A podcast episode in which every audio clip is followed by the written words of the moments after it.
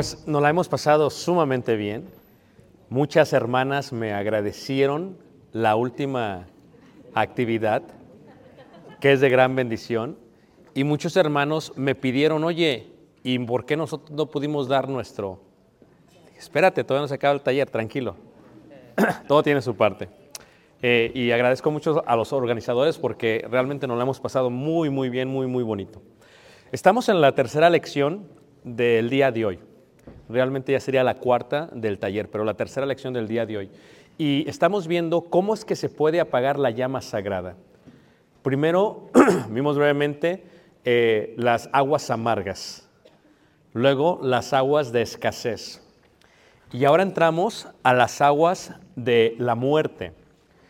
Todo esto tiene que ver con lo que la escritura dice en cuanto a aquello que pudiese apagar el fuego en el corazón y en este sentido en el matrimonio, que es la llama, la llama sagrada. Cuando hablamos de la muerte, una de las cosas que tenemos que entender es qué dice la Biblia acerca de la muerte. La palabra muerte simplemente es separación, separarse. La escritura habla y dice que una casa dividida no puede permanecer. ¿Qué es muerte? La separación. Murió Adán y Eva porque se separaron de la comunión que tenían con Dios. Santiago lo explica de otra manera y dice Santiago que el cuerpo sin el espíritu está qué? Está muerto. Muerte realmente es separación. En Romanos capítulo 6, versículo 23 habla de que la paga del pecado es qué? La muerte. Así que la muerte es un suceso, un acontecimiento. Por lo tanto es la separación a consecuencia de. O sea, el pecado tiene una paga, tiene una recompensa y la recompensa es la muerte. ¿Cómo se lleva a pecar? La tentación, dice Santiago, si vemos ahí en el capítulo 1, en el versículo 12, Santiago lo explica de una manera muy, muy detallada. Habla acerca de cómo una persona llega a morir. Y una de las cosas que utiliza Santiago es que Santiago utiliza lo que es el tener un bebé y lo compara con el pecado y con la muerte. Dice ahí en Santiago 1, versículo 12, dice, bienaventurado el varón que soporta la tentación, porque cuando haya resistido la prueba, recibirá la corona de vida que Dios ha prometido a los que le aman.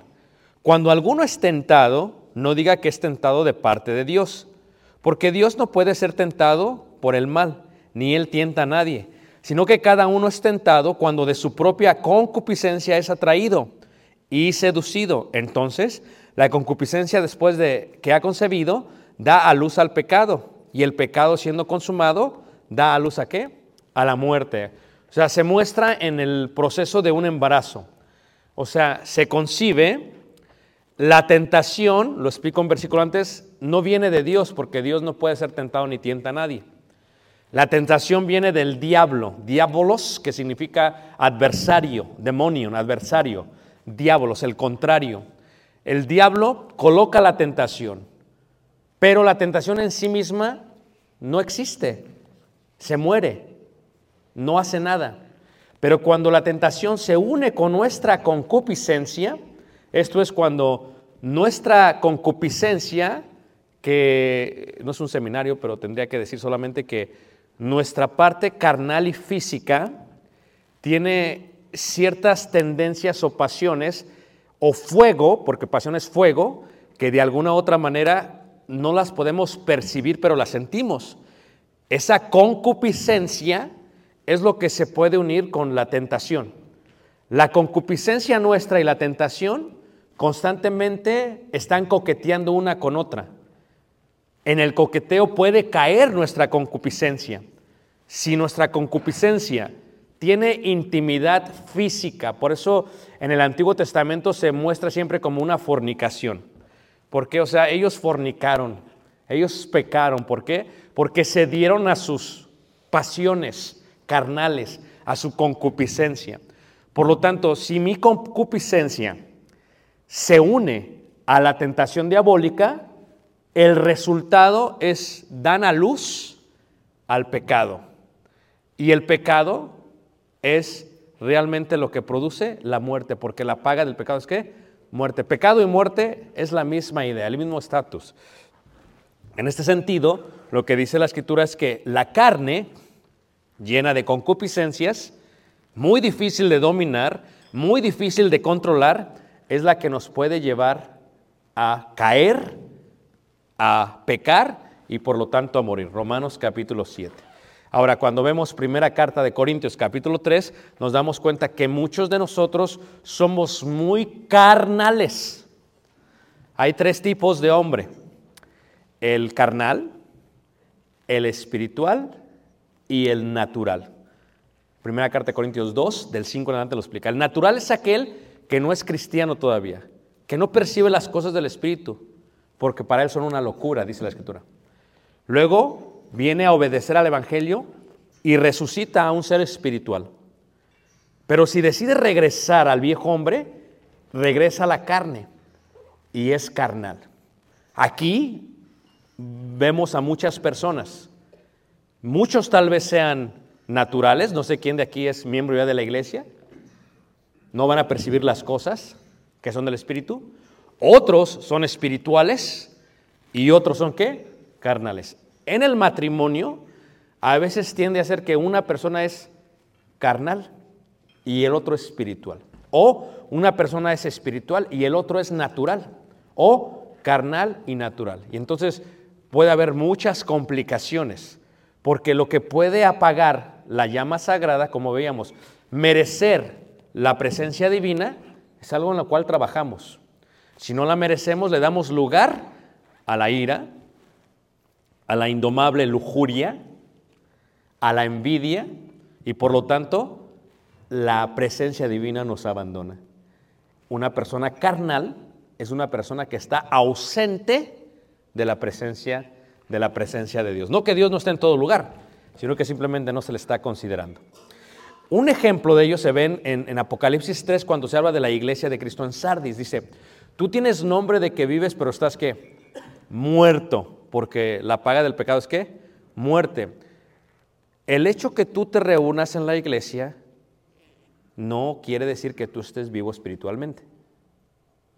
¿Ok? Porque hemos conocido mucha gente que se reúne todos los días en la iglesia y están bien muertos espiritualmente. O son muy qué? Carnales. Porque la carne es algo en lo cual la gente tiende a trabajar cuando son así. Ahora, ¿cuáles son las fuentes son siete fuentes, hay más, ¿verdad? Pero voy a enfocarme en las siete fuentes que dan el agua o las aguas de la muerte. ¿Cuáles son las siete, siete fuentes? Número uno, la parte obsesiva. Yo, ¿Quién es obsesivo aquí, hermanos? Levante la mano. ¿Hay obsesivos? Levante la mano. Solamente los de acá. A ver, fíjense lo obsesivos que eran, ¿era? Les dieron una hojita y durante la lección la tuvieron que terminar y la tenían que entregar. ¿Verdad que sí, hermano? Lo que no saben es que el hermano creo que puso un separador. Los que la entregaron durante la clase, descalificados. No, hermano. No, perdón. Es que él también la entregó, ¿no? Yo también. No, no, no, no, nada de eso. Entonces, cuando uno es obsesivo, lo que tienes que entender es que es una de las fuentes que matan la relación matrimonial. Uno puede ser obsesivo a la vida de soltero. O sea, yo le digo a la gente, la vida tiene varias etapas. Cuando yo era niño, pensaba como niño, actuaba como niño, hablaba como niño, pero una vez que fui hombre, dice Pablo, dejé de ser qué? Niño. Si tú decidiste casarte, ya no estás soltero. Tiene que cambiar el chip de acá, el chip de acá y el chip externo. Porque la realidad es que ya no puedes hablar como si estuvieras qué? Soltero. Ya no puedes comportarte como si estuvieras qué? Soltero. Ya no puedes vestirte como si estuvieras qué? Soltero. Y bueno, les puedo preguntar yo a ustedes, en algunas culturas se identifica quién es soltero por ciertas cosas. En la India por el lunar, en Hawái por la flor, en Egipto por los cintos y el color. Pero podríamos ver que en nuestra sociedad latina ya no se puede identificar a veces. Pero hay gente que es, es- está obsesiva con ser soltera. Díganme una descripción de alguien que todavía piensa que está soltero pero que ya se casó. Salir con los amigos. Salir con los amigos. Eso ya se acabó. Eso de irse de viaje por Turquía solo, eso ya se acabó. Ah, me equivoqué, perdón, me equivoqué. me equivoqué. Disculpa, ¿verdad? Disculpa. Ok, eso ya- muy bien, hermano. Salir con los amigos. Una más, una más, hermanos. Una más, una más, hermanos. Deportes. Deportes, o sea, el hecho que tú te cases, ya no puedes tener esa dedicación al deporte como antes. No puedes esperar que tu esposa sea la porra y no puedes esperar que vas a dedicarte al deporte como lo hacías que antes. Gracias, hermano. ¿Qué más? La vestimenta. Eh, Quiero hablar un poquito de eso. Hermano, descríbeme en un hombre, ¿cuál es la diferencia de un hombre soltero a un hombre casado? ¿Quién lo dijo vestimenta? En el contexto saltillo. Hay muchos tipos de vestimentas, ¿verdad? Pero más casual, ¿Más casual? más informal, ¿Más informal? Ma- Sea más detallado, hermano, ayúdame, por favor. pantalón roto, Pantalón roto. ¿Tenis, tenis rotos o tenis? tenis buenos. Tenis buenos, tenis buenos. Los hombres casados no deberíamos traer tenis buenos. ¿Ok, hermano? Dime más. Me acerco por el micrófono. Unos tenis vans, vamos a, vamos a suponer. Unos vans, ¿ok? ¿Qué más, hermano? Eh, una playa, playeras, Una playera. sí, normal, una holster, vamos a decir. Así, una holster, ¿ok? Este, que esté abierta, ¿verdad? Que esté abierta, enseñando un poquito de personalidad. Que esté abierta, ¿ok? Muy bien. Eh, Mucho músculo. Mucho músculo, ¿ok? Sí, pegada, pegada. Pegada. O sea, cuando uno está soltero se abre la camisa de arriba. Cuando está casado se abre la camisa de abajo. Es- es- este es el cambio que hay, ¿no? Muy bien, muy bien. Ahora, lo quiero voltear. ¿Qué pasa si fuese mujer? Mujer, ¿qué pasa? ¿Cómo se vería una mujer casada a una mujer soltera? ¿Ah? ¿Honestos? Ok, sí, no, claro, sí, honestos, claro, sí. Seamos honestos. ¿Ah? Top. Eh, explícamelo más porque yo soy de Estados Unidos, no sé qué es top en inglés. Ok, que muestren el abdomen. Muy bien, que muestren el abdomen. Creo que no sería apropiado, dice la hermana, que, que muestren el abdomen. Muy bien, ¿qué más? La falda, ok. Explícamelo más, la falda, hermana. corta o abierta. ¿Podría ser más detallista? Porque tenemos que ser específicos. O sea, ¿qué tan corta es que? Corta. ¿Hermana? En, en- en- en Tijuana, ¿qué tan corta es corta? En Tijuana, ¿Sí? dos dedos abajo de la pompa. Ok. Dos dedos, ella lo marcó, muy bien. Este, ah, pero viene otro contexto. Hay una persona que puede ser obsesiva en la parte de la soltería y no lo puede dejar. Llega un momento que cuando uno se casa, se casa. Y dice, no, es que ¿por qué tienes que cambiar el look? Porque es que eh, ya yo soy de alguien. Ya debe haber un respeto distinto. Entonces empieza a cambiar el chip de acá arriba. Pero hay gente que no puede dejar eso, que se llena, es obsesivo con eso y no lo puede, no lo puede dejar. Yo creo que querían que seguir aquí, pero tenemos que continuar con la clase, ¿ok? Muy bien. Con las amistades. Con las amistades. O sea, tenemos que aceptar que nuestras amistades dejan tener prioridad. Y a veces somos bien obsesionados. No es que tengo que platicar que es mi amigo desde la infancia, con él crecí, ¿cómo lo voy a dejar? ¿Qué te pasa? O, la hermana, no, pues es mi amiga, es, es casi mi comadre. Pues no somos comadres, pero casi es mi comadre. ¿De qué estás hablando? Ese tipo de problemas suceden y es una fuente que puede llegar. Con la limpieza. Con la limpieza, hermanos.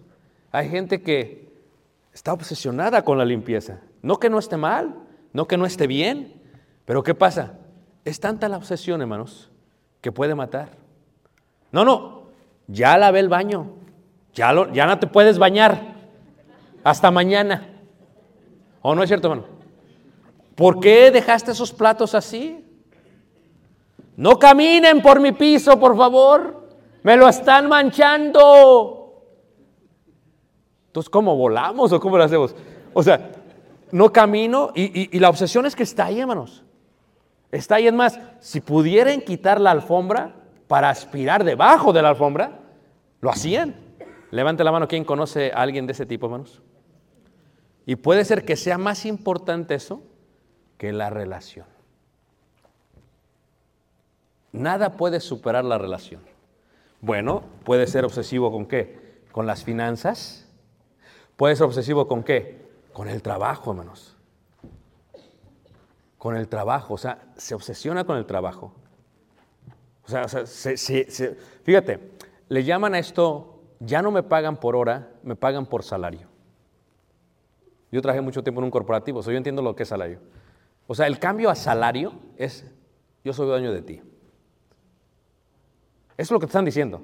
No, es que trabajo menos horas, es una mentira. Quiere decir que no tienes hora de salida. Te vas a dormir pensando en mí, te despiertas pensando en la compañía y, y la gente se puede obsesionar. Si tienes un negocio personal, los negocios, hermanos, quiero decirte algo, hermanos, donde tú quieras pasar tiempo va a prosperar, pero la prosperidad no siempre se mide por la cantidad, sino por la calidad. O sea, ¿de qué sirve que tengas mucho y tengas poca calidad con tu familia? Con tu esposa. Conozco un hermano que dice, no, hermano, a mí lo que me falta es dinero. Y otro que, a mí lo que me sobra es tiempo. Le digo a los hermanos que están allá cuando todavía no arreglan sus papeles en Estados Unidos, le digo, fíjate cómo es la ironía. Cuando uno no tiene papeles, tiene dinero. Cuando uno tiene papeles, no tiene dinero. ¿Ah? Y hay muchos de nosotros que ni papeles ni dinero. ¿Pero por qué pasa esto? Porque la obsesión puede ser con el trabajo. Se vive no para trabajar, se trabaja para qué? Para vivir. Les decía yo hace rato que Dios coloca un día de reposo. ¿Cuántas horas trabajas tú? Si tú nos visitas, trabajar, está comprobado, más de 50 horas a la semana daña un matrimonio. Dices, hermano, pero necesito trabajar. Tal vez lo que necesitas es quitarte tus deudas. Porque eso es lo que te empuja a qué? A trabajar demasiado. Ser obsesivo con las metas. Ser obsesivo con lo que queremos lograr. Ser obsesivo con los hijos. Esta es una agua de muerte, hermanos. Los hijos se van, ¿a qué, hermanos? a ir. Y cuando se van, volteas y ves a tu esposo todo descuidado. ¿Y tú quién eres? Ay, mi esposo. ¿Me entiendes? Hay hermanas que si tienen varios hijos, a cada uno le hacen su platillo, ¿qué? Favorito. Y al esposo, lo que sobre. Fíjate el contexto. O sea, se obsesionan tanto por los hijos que los hijos se van. El Salomón lo dijo en, en- en Cantares, ¿verdad? Me pusiste a cuidar varias viñas y la viña que era mía, ¿esa no qué? No cuide. No cuide. Los hijos son como un préstamo que tiene muchos intereses, porque cuando se van, te mandan a la bancarrota, emocionalmente hablando. Y tienes que ser muy maduro porque la idea de tener hijos es prepararlos para que un día estén sin cada uno qué. Número uno, la primera fuente es esa. La segunda fuente es el yugo desigual. En la fe, yo creo que hay mucho contexto en esto, pero quiero hablar de esto porque tal vez la mayoría somos cristianos. El hecho que los dos digan que son cristianos no indica que no hay un yugo desigual. O sea, entendemos que hay yugo desigual cuando uno es creyente y uno no lo es. Listo. Y eso se batalla mucho en el, en el matrimonio. Es una fuente de muerte. Porque uno va a jalar para el otro lado.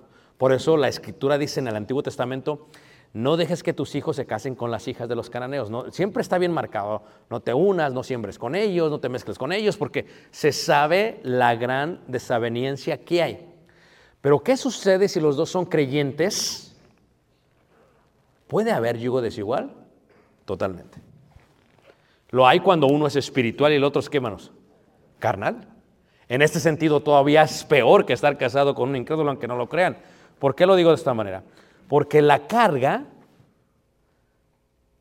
no siempre se lleva por los dos. Hay un ejemplo muy interesante que es el de los burritos, no se lo han visto. Tienes dos burros. No los estoy comparando ustedes con burros.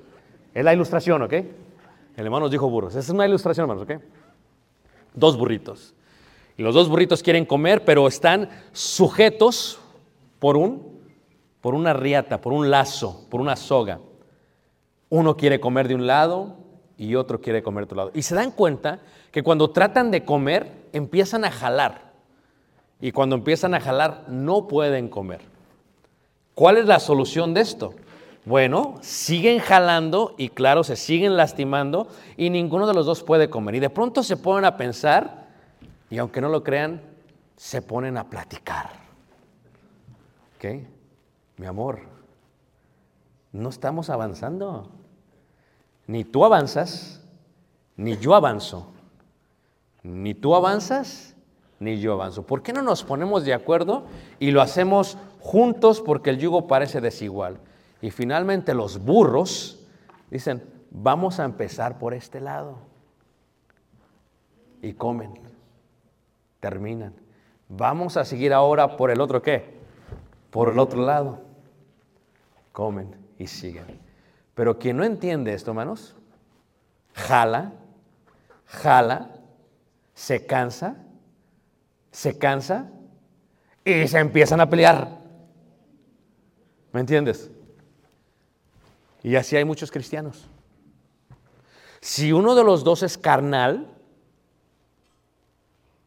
todavía quiere ser muy pagano.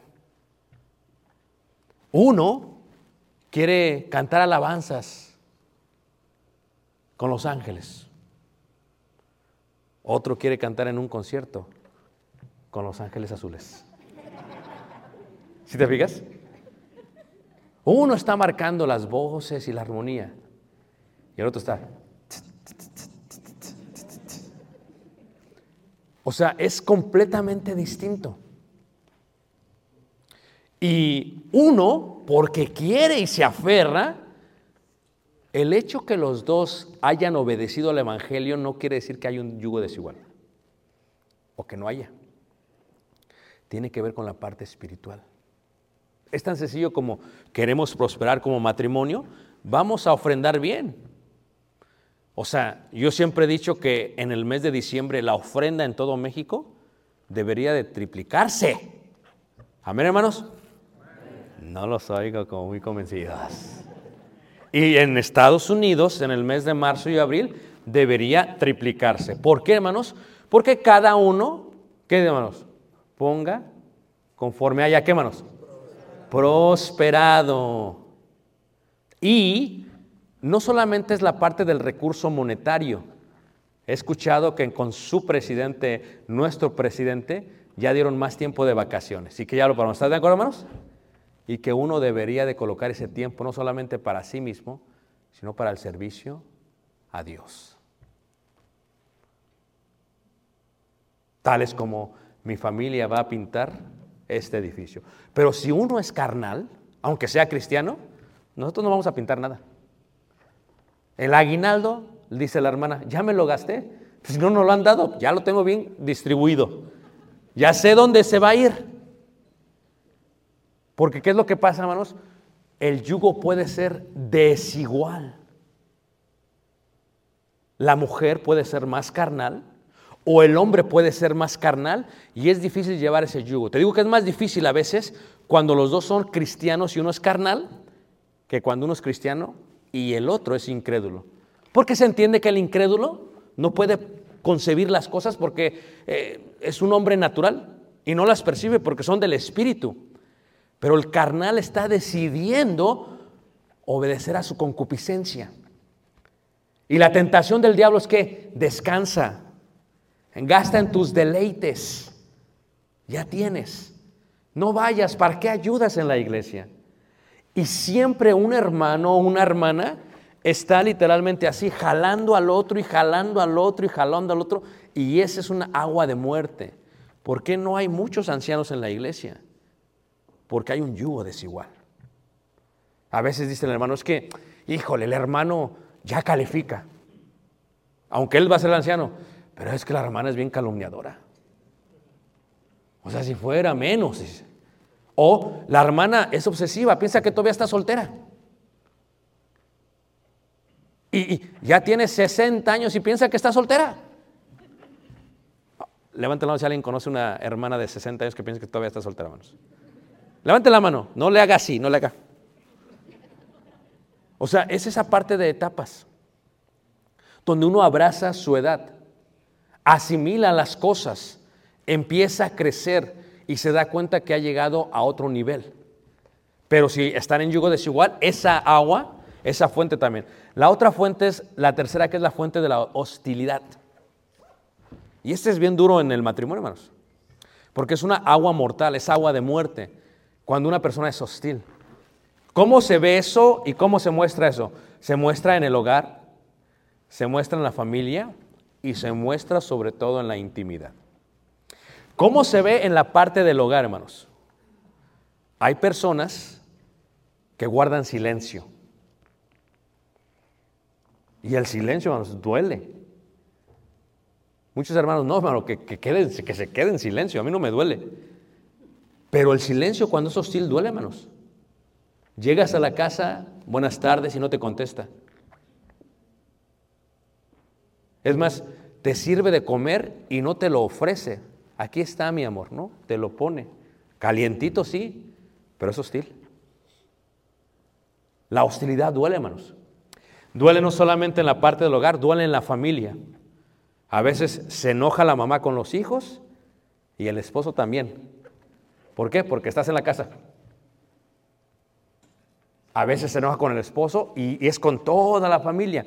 Pero la parte más interesante es la parte íntima.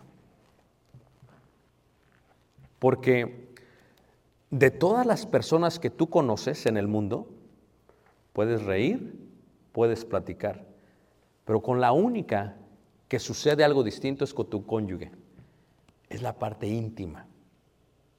Cuando hablamos de la llama sagrada, si tocásemos este punto por un momento, la parte íntima, diríamos que nosotros deberíamos de recordar que Dios está en todo lugar y que aún en la parte íntima, Dios está presente y bendice lo que sucede en la intimidad. De otra manera no nos hubiera diseñado de esta manera. Pero que hay ciertos parámetros que uno tiene que, que considerar. Y que cuando Pablo habla acerca de la hostilidad, ¿verdad? Cuando habla acerca de eso en primera carta de Corintios capítulo 7, dice, bueno, a causa de las fornicaciones, que cada uno tenga su propio marido y cada uno tenga su propia mujer. Y luego sigue hablando, ¿por qué? Porque cada uno debe de llevar a cabo el deber, ¿qué manos? Conyugal.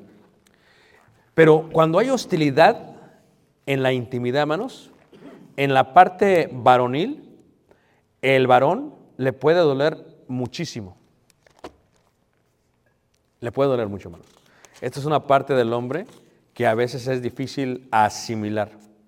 ¿Y por qué es difícil asimilar? manos? Es difícil asimilar porque cuando se rechaza la intimidad, hermanos, cuando hay hostilidad, hagan de cuenta que hay como un cortocircuito en el hombre.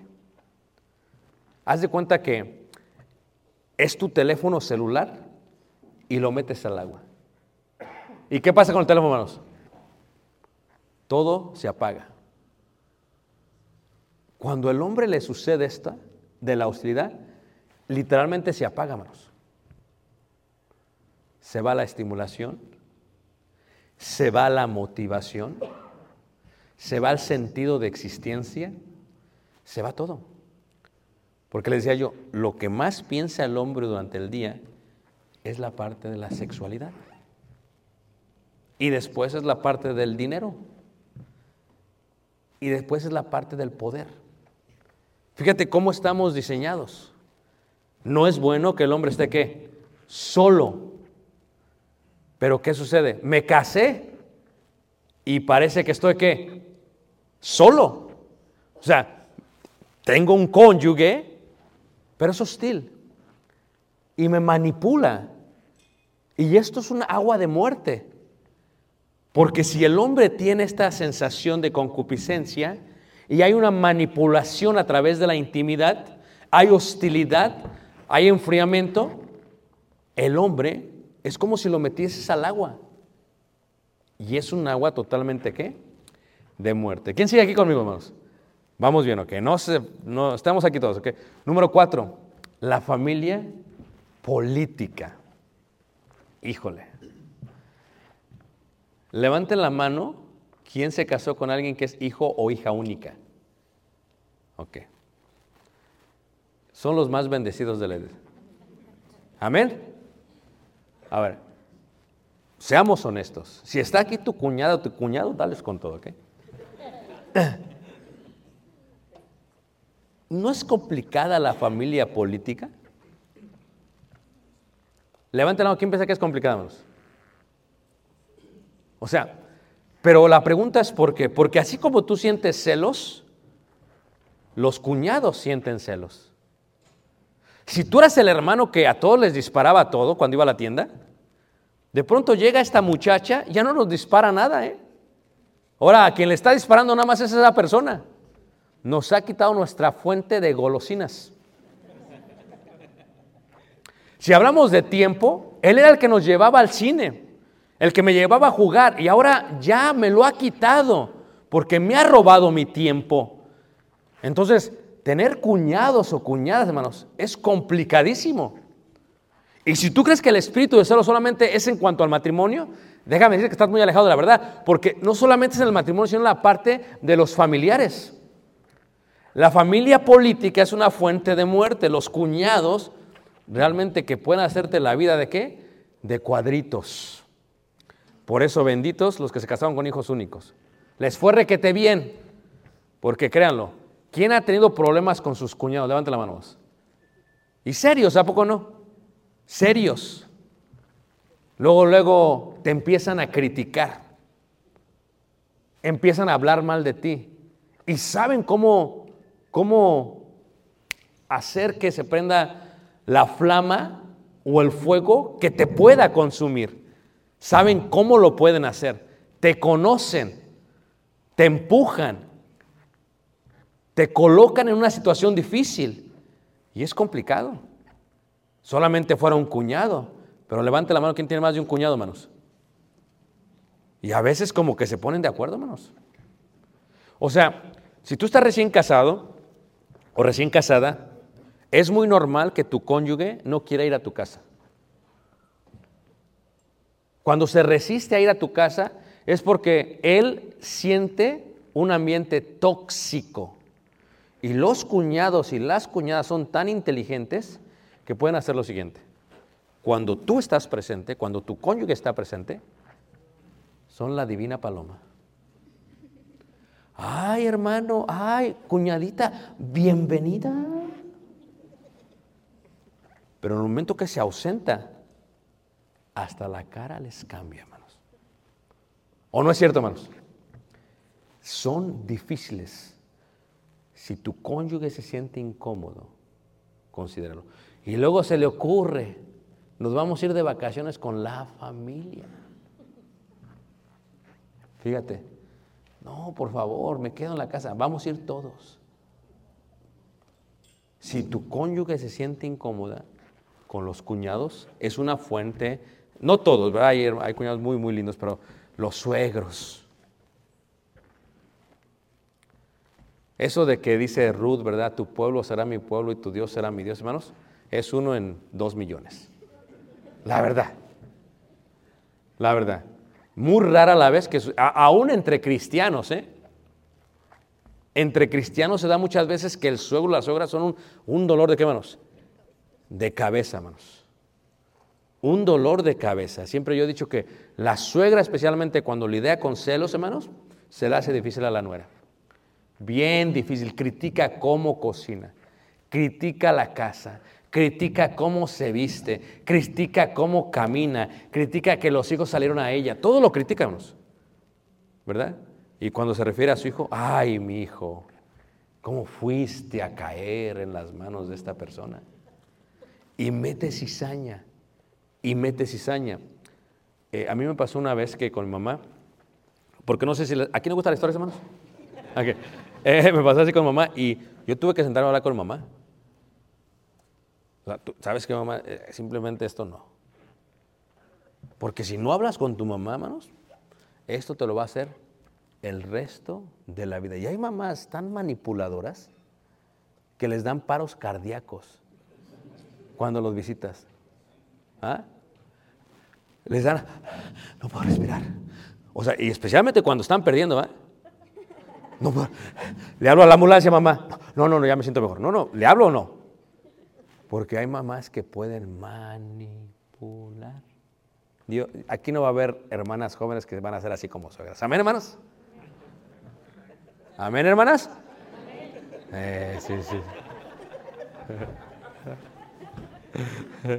Otros, claro, siempre hay este problema. Número cinco, hablamos mucho acerca de esto, que es la quinta fuente, la estabilidad del trabajo, hermanos. ¿Ok? Hay tres cosas que quiere una mujer. Hay tres cosas que pide una mujer. Seguridad, número uno. Honestidad, número dos. Y estabilidad, número tres. Cuando tu trabajo no es estable, es muerte. Y como hombres ya no estamos solteros. O sea, tienes que cambiar el chip porque dices, no es que voy a renunciar, no es que nosotros ya no podemos renunciar hasta que tengamos algo, mano. O es que ya no estás soltero, ¿me entiendes? No, no, pero la vamos a hacer porque, eh, pues, ¿qué tengo? Tengo una personalidad de economía, ¿verdad? De mantenimiento, así que me voy con mis papás. No. Tienes que ir cambiando ese chip. O sea, tú no puedes renunciar hasta que tengas otro qué? Otro trabajo. Porque la estabilidad de tu esposa tiene que ver con todo ello. ¿Y qué vamos a hacer, mi amor? Te dice ella. ¿Y cómo le vamos a hacer? Y cuando el trabajo, hermanos, es parte de una inestabilidad, es muy difícil. Es una fuente que puede ma- matar. La otra cosa es que te mueves de lugar y te mueves de lugar, siempre en búsqueda de qué? De un mejor futuro. Y eso también le duele mucho en el corazón a la mujer. Está en las estadísticas.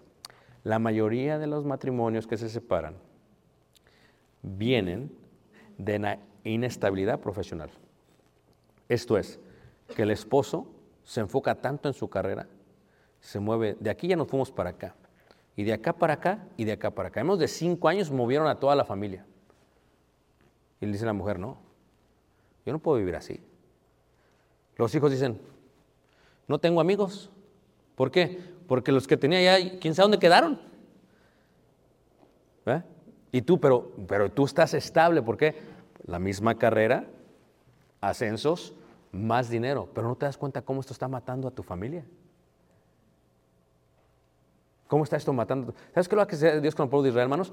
Era gente eh, nómada de un lugar para otro, pero tenían estabilidad aunque se movían. Y muchos no tienen estabilidad, especialmente en el trabajo. La quinta fuente habla también ¿qué? de la mala administración. Ya lo vimos esta parte de la mala administración. Ya no estás soltero, ya estás casado. Tienes sueños de empezar negocios, está bien, pero no puedes arriesgar tu patrimonio. O sea, ya, es- ya es diferente, porque esto es un agua de muerte. Ya no puedes decir, a ver qué pasa, no, porque te puedes ahogar. Porque entre más te metes, va subiendo, subiendo, subiendo. Las malas administraciones, esa parte de las deudas que hablábamos hace rato, la parte de los malos proyectos. Es una muerte sublime que te mata. Cuando tienes un mal proyecto, ¿cuántas personas no pusieron todo su patrimonio en algo, manos? Y se les fue. Puede ser un negocio, puede ser una casa, puede ser una inversión, puede ser una carrera. Y esto es algo que mata. La mujer espera estabilidad. La estabilidad ayuda a el matrimonio. La falta de libertad financiera, que ya hablamos eso también. Y aquí viene la, interesante, hermanos. La infidelidad. Quiero empezar porque estamos hablando de, de, de parte final. Cuando tu cónyuge no sabe el estado financiero que tienen como matrimonio, a eso se le llama infidelidad financiera. Cuando damos consejería, siempre sale el dinero a relucir, hermanos. Yo creo que como matrimonios, como iglesia, debemos dedicar un poco de tiempo a la educación financiera de toda la congregación. Siempre sale este problema. Y sale de esta manera. Es que yo no sabía que debíamos tanto dinero. ¿Cómo?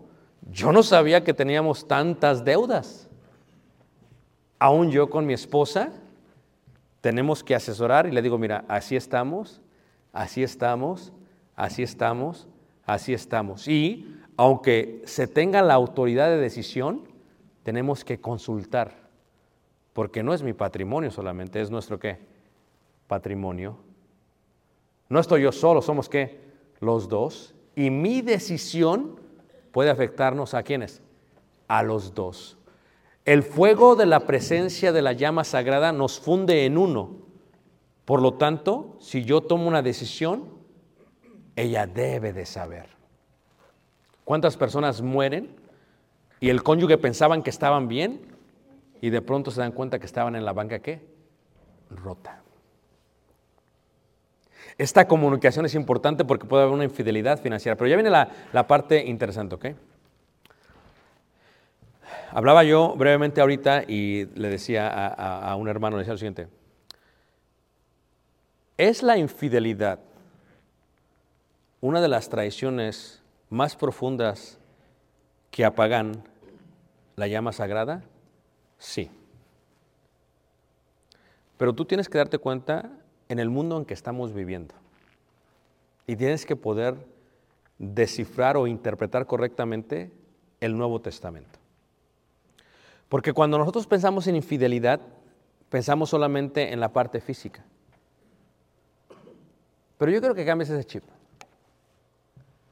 Y quiero que lo establezcas, que lo actualices.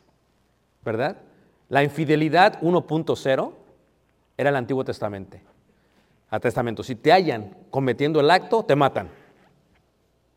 Pero la infidelidad 2.0, según Jesús, es si una persona codicia en su corazón, ya qué manos, ya adulterado.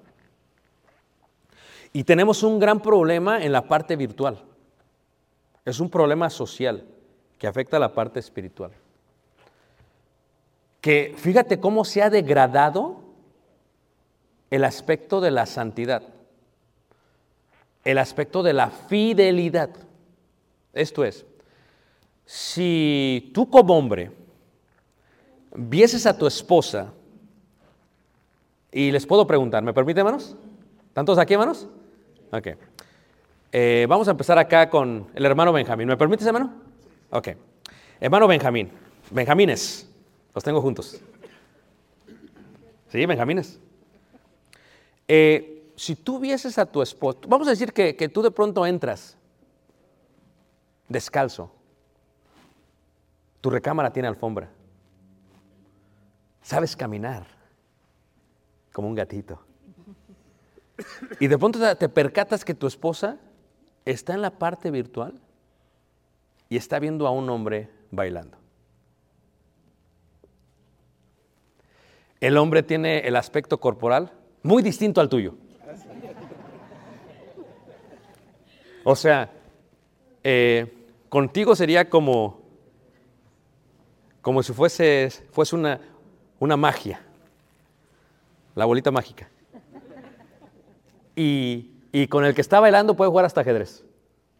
Cuadritos total. ¿Me están siguiendo todos? ¿Qué dirías tú, hermano? Pues que sí, que está. Pues, No, no, la estás encontrando. ¿Qué dirías en ese momento? ¿Qué haces? ¿Qué estás viendo? No, no, ya, ya viste. Es más, te percataste hasta estuviste ahí como 20 segundos.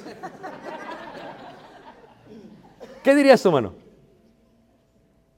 Pues le preguntaría ¿Qué le preguntarías?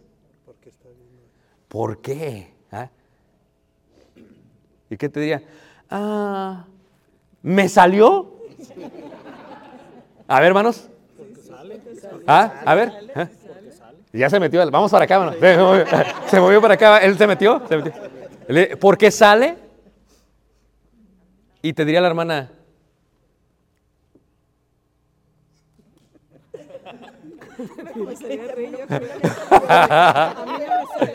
A mí no me sale. No, pero ya te salió.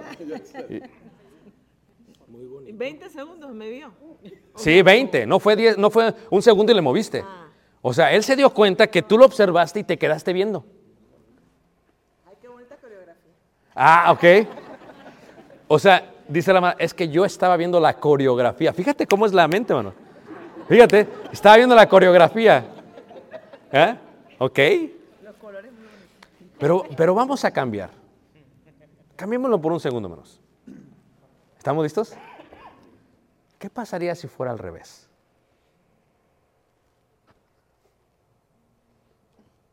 ¿Qué pasaría si fuera al revés? Ya, ustedes les pregunté. Ahora al revés. Ahora, ella ha entrado, ¿verdad? Ella ha entrado como Gatúbela. Y lo ves, hermana, a tu esposo en su teléfono 4K, con una excelente definición. Y es lo mismo. Está viendo una mujer danzando por más de 20 segundos. Es más, por 40 segundos. ¿Qué harías, hermana? No le queda cabello, dice. ¿Qué harías? Lo regañas. Lo regañas. Dinos, ¿qué le dirías? No puedes ver eso. Eso no se ve como regaño, se ve como prohibición. ¿Qué le dirías, hermana? Que no vea eso, que no está bien. ¿Qué? ¿Y tú qué le dirías, hermano?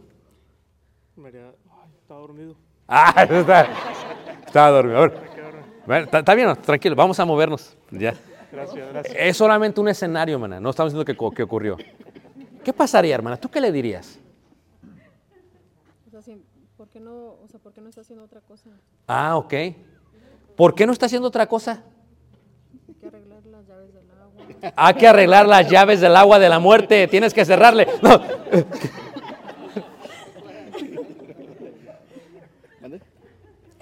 ¿Qué le dirías? Ah. Pues no se me ocurre nada porque Pues claro. jamás haría eso. o sea, Ah, ok, ok. Eh, fíjate lo que estás diciendo, ¿eh? No, es que- Jamás haría eso, fíjate, con esa presión. Muy bien. No, está bien, hermana, está bien. Estamos todos de acuerdo, hermana. Tranquilo, no se enojen, es un ejemplo. Eh, ¿Qué harías tú, hermano? ¿Qué harías tú? No, pues yo sí me molestaría. Sí, no, pero Ah. ¿qué? ¿Que te cachó ella? No, tú sí te molestaría. Este, no, pues no diría nada porque pues no, no sería correcto. No sería, o sea, tú no dirías nada. No, porque. no, tú, no, tú dirías, "Ah". Pues es que, ¿qué, qué dices? ¿Qué, qué dices? ¿Qué dices? Cuando hay una llama sagrada, es un fuego que está presente, una zarza ardiente que está presente todo el tiempo. Cuando los dos se funden en uno, indica que no harías algo que la lastima a ella, aunque ella no esté presente. Fíjate cómo se ha degradado la sociedad. ¿Qué es lo que vemos ahora? Ve los medios y sale algo, lo, tienes que bloquear. Porque si no lo bloquea, vienen y vienen y vienen. Dices, ¿qué está pasando aquí? Tienes que bloquear y bloquear y bloquear y bloquear y bloquear. Esa es la vida que estamos viviendo. ¿Cuándo te imaginas tú a tu abuelita grabando ese tipo de videos? O a tu abuelita viendo ese tipo de videos. Fíjate cómo se hace todo más accesible. Si la codicias o si lo codicias, se considera como infidelidad virtual. ¿Estamos de acuerdo, hermanos? Y, y espiritual. Y sobre todas cosas guardadas, ¿guarda qué? ¿Tú- ¿Por qué llaman a qué? Esto es, debemos, estando ya presente o ausente, realmente protegernos de toda la lujuria que está en la parte virtual. Y estamos de acuerdo que no había, no existía tanta como lo hay el día de hoy, hermanos. Hay muchísimo el día de hoy, hermanos. Es un chiste el día de hoy. Es una broma el día de hoy. O sea, imagínate cómo será en la próxima generación. Pero la infidelidad puede ser virtual. Puede tornarse a una plática indefensa con alguien más. ¿Por qué? Porque si tú no tienes buena comunicación con tu cónyuge, puede ser que alguien tenga el tiempo para hablar contigo. Y tal vez tú mandas un mensaje y cuando ves que el mensaje se va por otro lado, pues ya dices, no, es que esto ya no va, ya no va bien. ¿Quién conoce a alguien que se casó a través de conocerse por los medios? Levante la mano. ¿Quién conoce a alguien más? Fíjate. ¿Quién conoce a alguien que ha tenido problemas con su cónyuge por los medios? O sea, pero ¿quién es esta? ¿Quién es este? ¿Y por qué te habla así? Te habla como con mucha, ¿qué manos? Confianza. Porque la infidelidad virtual está a un paso de la infidelidad física. Pero si cambiamos el chip y decimos, es que ser infiel virtualmente es como ser infiel físicamente, porque es lo que dice Jesús, entonces tendríamos más cuidado. Fíjate, nosotros somos miembros de la iglesia de Cristo. Nuevo Testamento solamente. ¿Están todos de acuerdo, hermanos? Pero a veces nos gusta nada más el Antiguo Testamento. En este caso dices, no, es que yo no hice nada. No, pero es que en el corazón y en la mente, si se codicia, ya lo has hecho. Lo que trata de hacer Jesús es que trata de sacar el problema y arrancarlo de la raíz. Y esta es un agua de muerte que es increíble. Y luego viene la parte real. Porque es un proceso. Es un proceso. ¿Por qué tienes que cambiar el chip cuando te casas? Porque ya no estás soltero. ¿Por qué tienes que hablar con tus colegas diferente? Porque ya no estás soltero. Dice Cantar de Cantares, Él es mi amado y yo soy del como de posesión. O sea, ¿cómo le hablas a los compañeros de trabajo? ¿Cómo le hablas a las compañeras de trabajo? Dime, ¿qué te ofendería si oyeras de una compañera de trabajo que hablase con tu cónyuge? Voy a hablar con los jóvenes, ¿me permiten? ¿Qué te ofendería, hermana?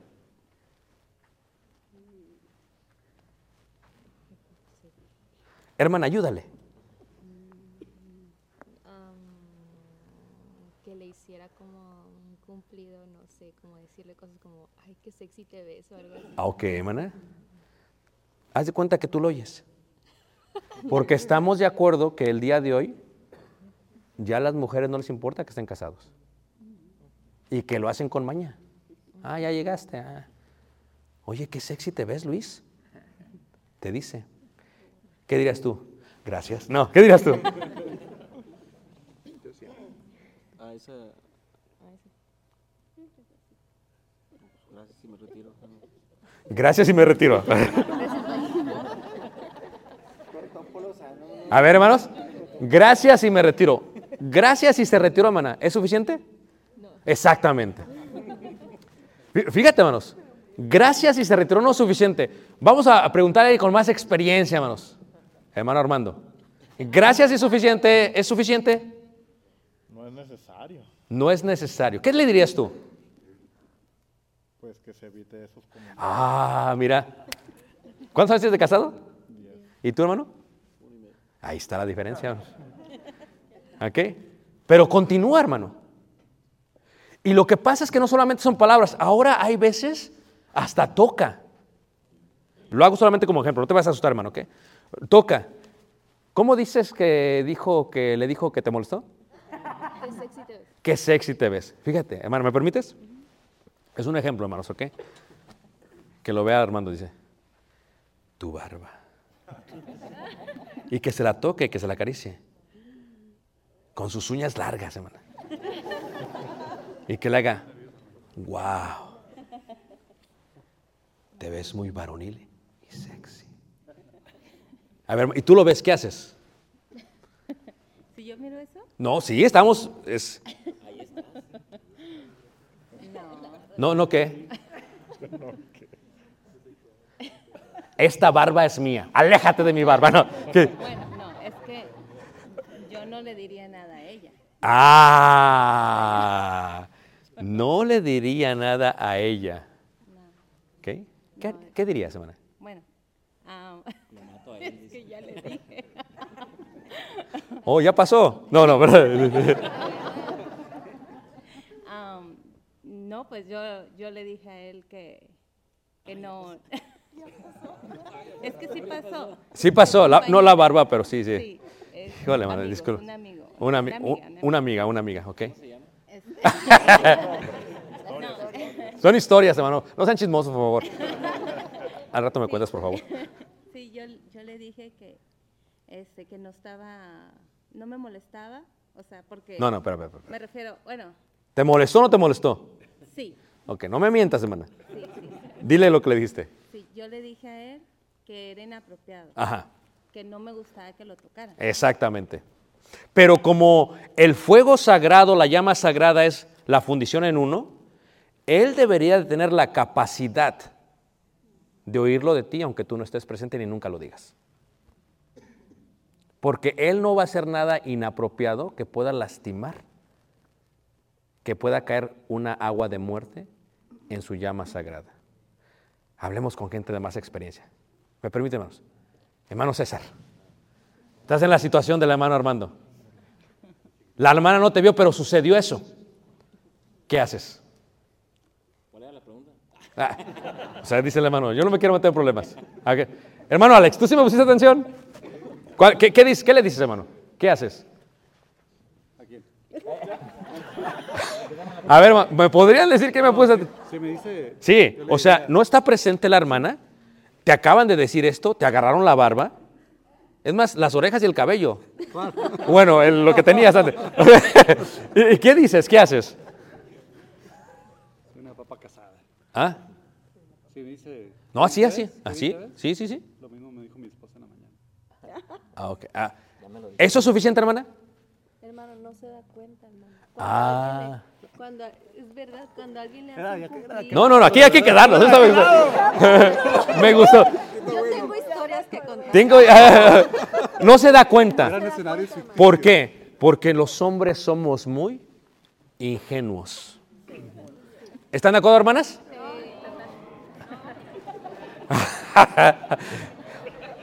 ok, lo dije mal. Porque los hombres nos queremos hacer ver como que somos muy ingenuos.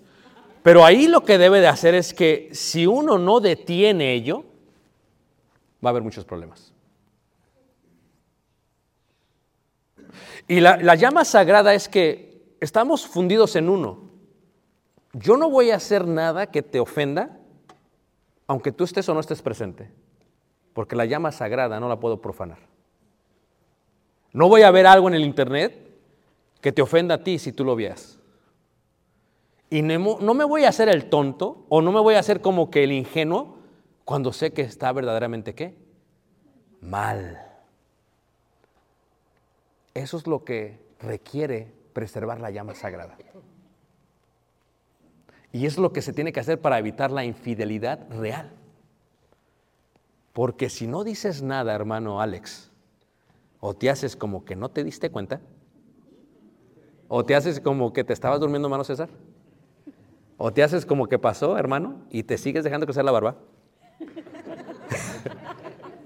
Porque si no haces nada al respecto, lo próximo que puede pasar es que la persona se te puede insinuar. Y cuando la persona te se insinúa, una cosa es que tu concupiscencia la tengas bien dominada. Pero añádele todo esto. Hay hostilidad en tu hogar. Hay hostilidad en tu intimidad. Estás totalmente endeudado y no sabes cómo hacerle. Eres totalmente carnal. Viene este tipo de piropos. Sucede esto. ¿Te puedes dar cuenta de lo que viene después? ¿Y sabes qué, es que hace el hombre, hermanos? Va a culpar todo eso menos a sí mismo. Va a profanar su matrimonio y va a ser consumido por la lujuria, por una indomable lujuria. Y el hombre te va a decir, si no tuviera tantas presiones económicas, no te hubiera sido infiel. Porque el hombre lo que quiere hacer es, quiere anular su responsabilidad. Y para preservar la llama sagrada, tenemos que tomar toda nuestra responsabilidad y hacernos responsables de nuestros qué? Actos. Porque esa es la forma en que uno puede evitar ello. Y en esto se considera, dice el dicho, donde hubo qué? ¿Quedaron qué? Esto es mucho cuidado. Mucho cuidado. Porque ¿qué pasa si tenías una relación antes y por los medios te trata o te invita o te busca porque le fue mal en su matrimonio? Eso es muerte total. Muerte total. Y si tú eres infeliz porque no cuidas tu llama y la quieres profanar, es muerte segura. Y aquí es donde una persona tiene que ser muy inteligente. Porque las cenizas antiguas, hermanos, pueden ser mortales para un matrimonio. A mí me sorprende muchísimo cuando una persona queda viuda y se vuelve a casar en menos de tres meses. No hubo duelo, ¿eh? Y luego se casó con unas cenizas antiguas. Oye, con todo el respeto que me merece, aunque dice la Biblia que te puedes casar, tiene que haber un, un proceso de duelo. ¿No lo creen, hermanos? Oye, con todo respeto, oye, pues como que en tres meses como que ya había una programación aquí, ¿no? Ya lo pensaste. Si se muere, hago esto y hago esto y hago aquello. O sea, ya lo pensaste. Se muere, la acepto un día que se muera antes, eh, en los medios. Porque así hay gente carnal, hermanos. ¿O no es cierto, hermanos? Nadie sabe para quién trabaja. Conocí un hermano en un lugar que era codísimo con su esposa. No la quería llevar a viajes, no que le, quería comprar un carro. No son indirectas, esto es, el respecto a que... que- ¿Y qué es lo que es, hermanos? Se muere su mujer y se vuelve a casar. Y los hijos estaban enojados con su papá porque despifarró todo lo que no le dio a su madre en menos de un año. Y le dijeron, a mi mamá nunca la sacaste, a mi mamá nunca le compraste esto, ha venido esta persona y se lo ha llevado qué? Todo. Las terceras personas matan, matan y, pueden secar eso. Finalmente es la parte de la carnalidad. Cuando una persona es carnal, como matrimonio, uno debe siempre de fomentar la espiritualidad en el matrimonio. Es- esta- estas clases, este evento, yo sé que a ustedes les costó, hermanos. Sé que les costó. porque tuvieron que viajar desde sus lugares de origen y tuvieron que venir, pero lo que estás haciendo es una inversión a tu matrimonio, es lo que estás haciendo realmente. Ahora, ¿qué sucede? Si uno es carnal y en vez de buscar las cosas del espíritu, buscas las cosas de la carne, eso apaga la llama sagrada.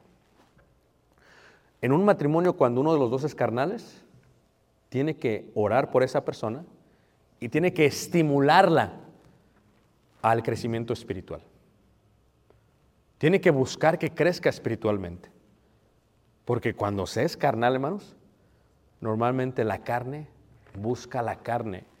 Y yo le decía a la- gente, la carne no se satisface.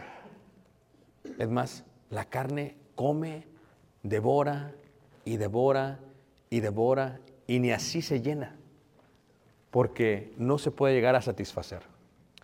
Pero si uno es espiritual, uno busca por las cosas del espíritu, uno busca por la santificación y uno busca por la consagración mutua como cónyuges. ¿O no le, gustaría a usted, hermana, que su esposo fuera más espiritual? ¿Le gustaría, o no, hermano? ¿O no te gustaría a ti, hermano, que fuera más espiritual ella? Pues como la llama es en conjunto, tenemos que estimular a buscar las cosas de Dios. A veces no va a querer él o no va a querer, tenemos que estimular, porque de esa manera podemos apagar lo que puede suceder con estas fuentes. Hay siete fuentes, todas pueden dañar, hay más, pero reiteramos, tienes que tener cuidado, porque el pecado, hermanos, puede engañarte.